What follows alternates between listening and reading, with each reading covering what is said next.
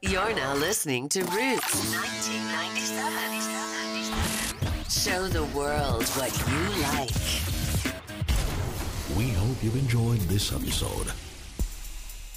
こんにちは、ルーツ1997です。このポッドキャストは1997年生まれの僕が毎回、昔好きだったもの、今好きなもの一つをテーマに当時の思い出、今どう思ってるのか、今後の生き方にどうつながりそうかなどをダラダラと話したり考えたりする美貌録です。今回はディズニーの隠れた名作アニメシリーズ、フィニアスとファーブについて話していきます。知ってる方は懐かしみ、知らない方も興味を持っていただけたら嬉しいです。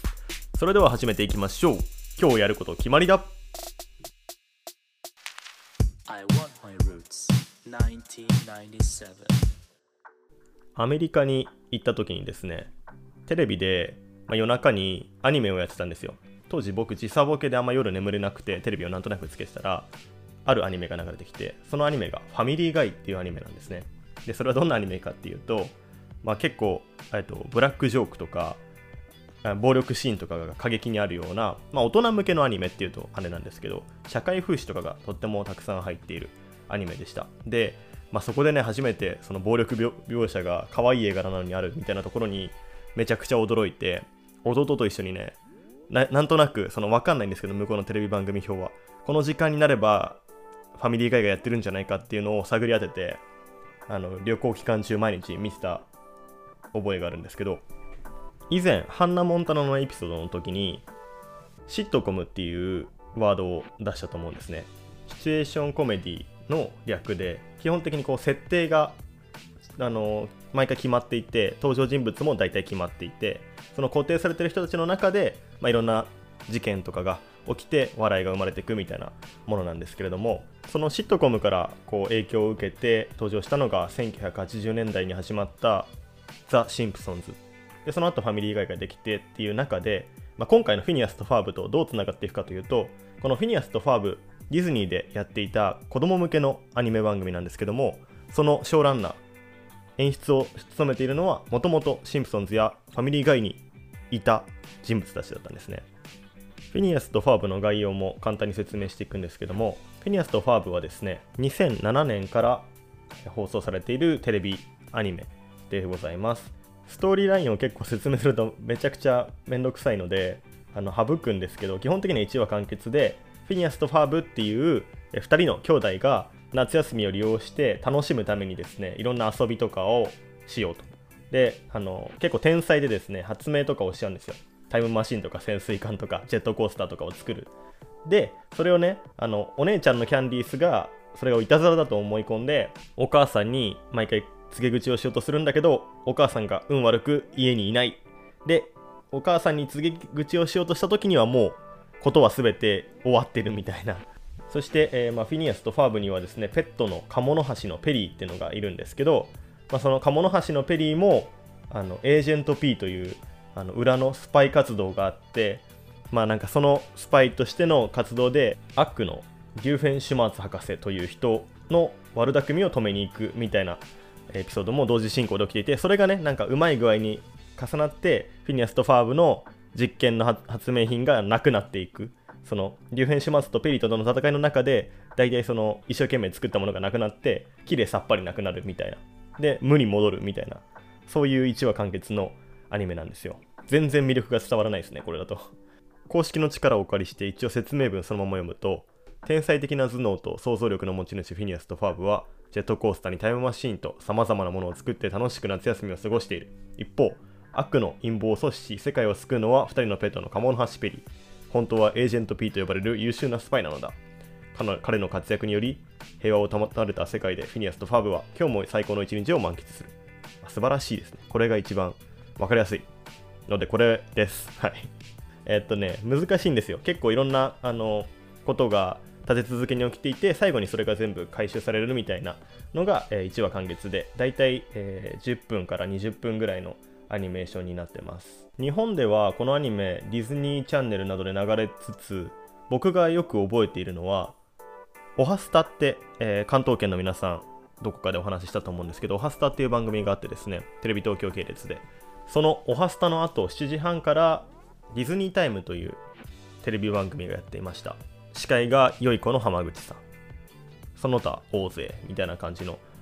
番組だったんですけど、まあ、ディズニーランドのことを紹介したりとかあとはディズニー作品アニメを流すっていうような番組だったんですけどその中でよくフィニアスとファーブもやっていてフィニアスとファーブかミッキーマウスクラブハウスかみたいなイメージだった。結構がっつり子供向けなんですけど当時僕小学校のもう高学年か中学生になるぐらいだったんですけど不思議な魅力が結構詰まっているそういうアニメでございました。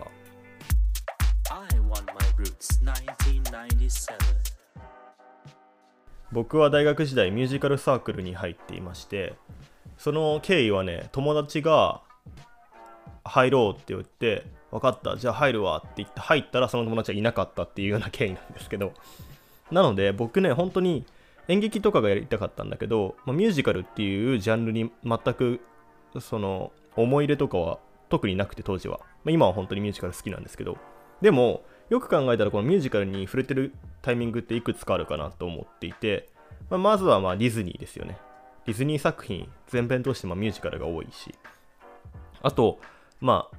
ライオンキング劇団四季のライオンキングが見たことあったのとハイスクールミュージカルも当時もう見ていたので。であとこのフィニアスとファーブっていう作品が思い浮かびましたね。その当時。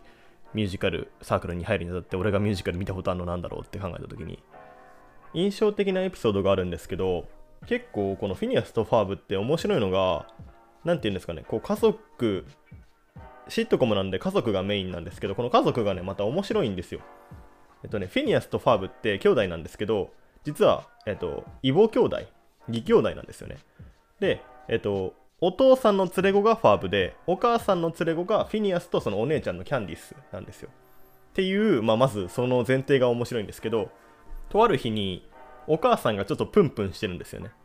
お母さんがプンプンしてどうしたのかなって言ったらお父さんが結婚記念日を忘れたと。そこでお父さんとお母さんの思い出のバンドがもうすでに解散しちゃってるバンドを再結成させてそれを見せて仲直りさせようっていうようなエピソードなんだけどこのエピソードがねこのいつもそのママに告げ口をしようとするキャンディースが協力してくれる珍しい回なんですよ。でこのエピソードが僕はすごい好きなのとこのエピソードの中に入ってる「エンガメズム」っていうリズム感がないっていう歌があるんですよ。バンドメンバーのドラマーがですね今図書館で働いていてそこにフィニアスとファーブが行って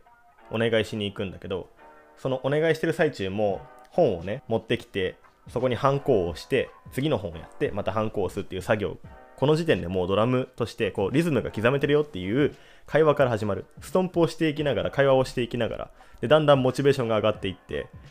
最後にこう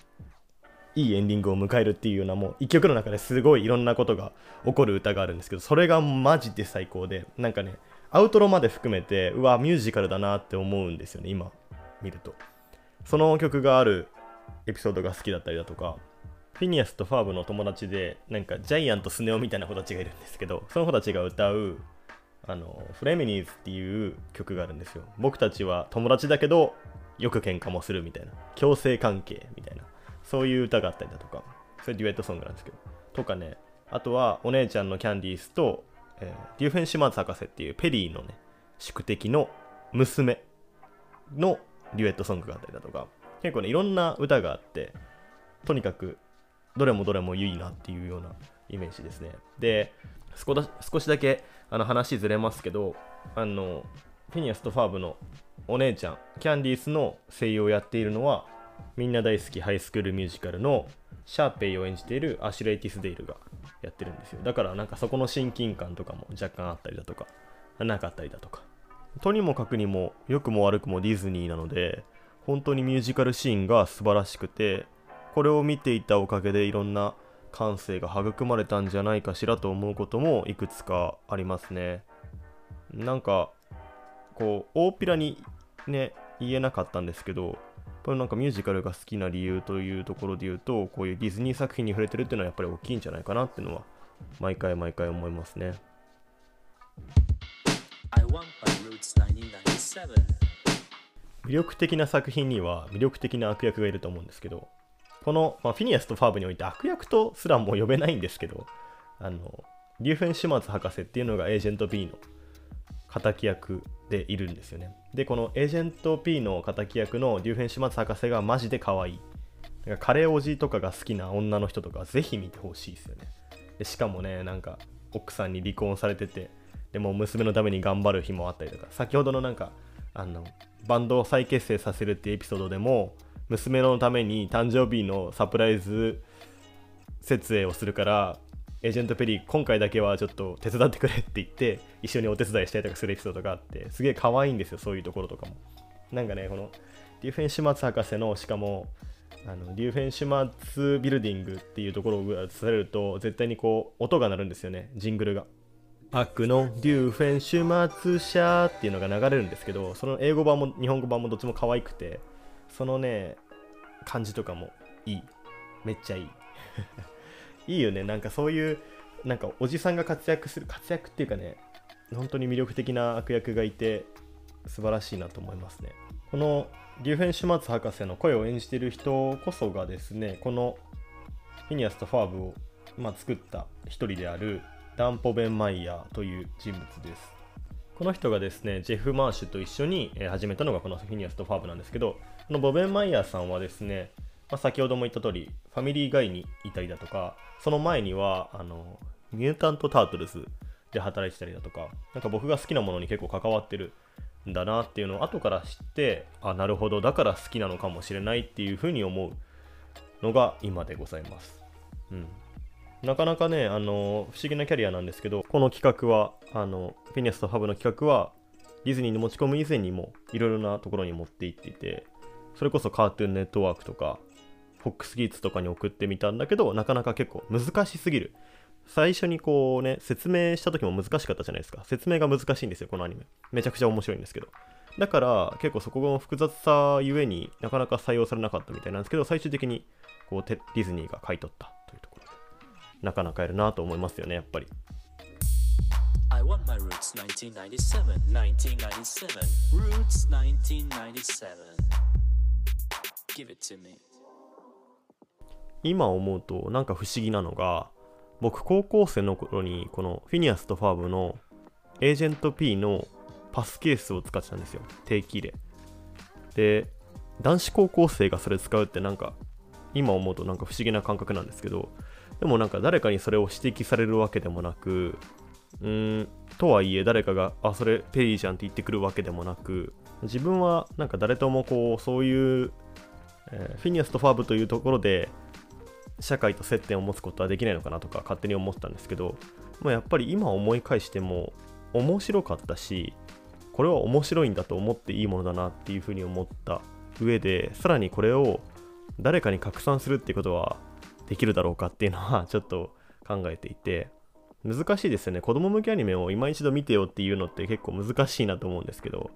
でちょっと映画的なうんちくになってしまうんですけどこう映画の例えばマーベルシネマティック・ユニバーススーパーヒーローものの今すごく世界中で売れてるシリーズの脚本家に例えばアニメシリーズのリックモーティっていうアニメのショーランナーが脚本を書いたりだとかそういう意味で結構子供向けの作品とはいえしっかりとこう脚本が練られてるものっていうのはたくさんあると思うんですよね。日本でも。そういう意味でやっぱりなんか改めてこういうのを見返すっていうことはしてもいいんじゃないかなと思うし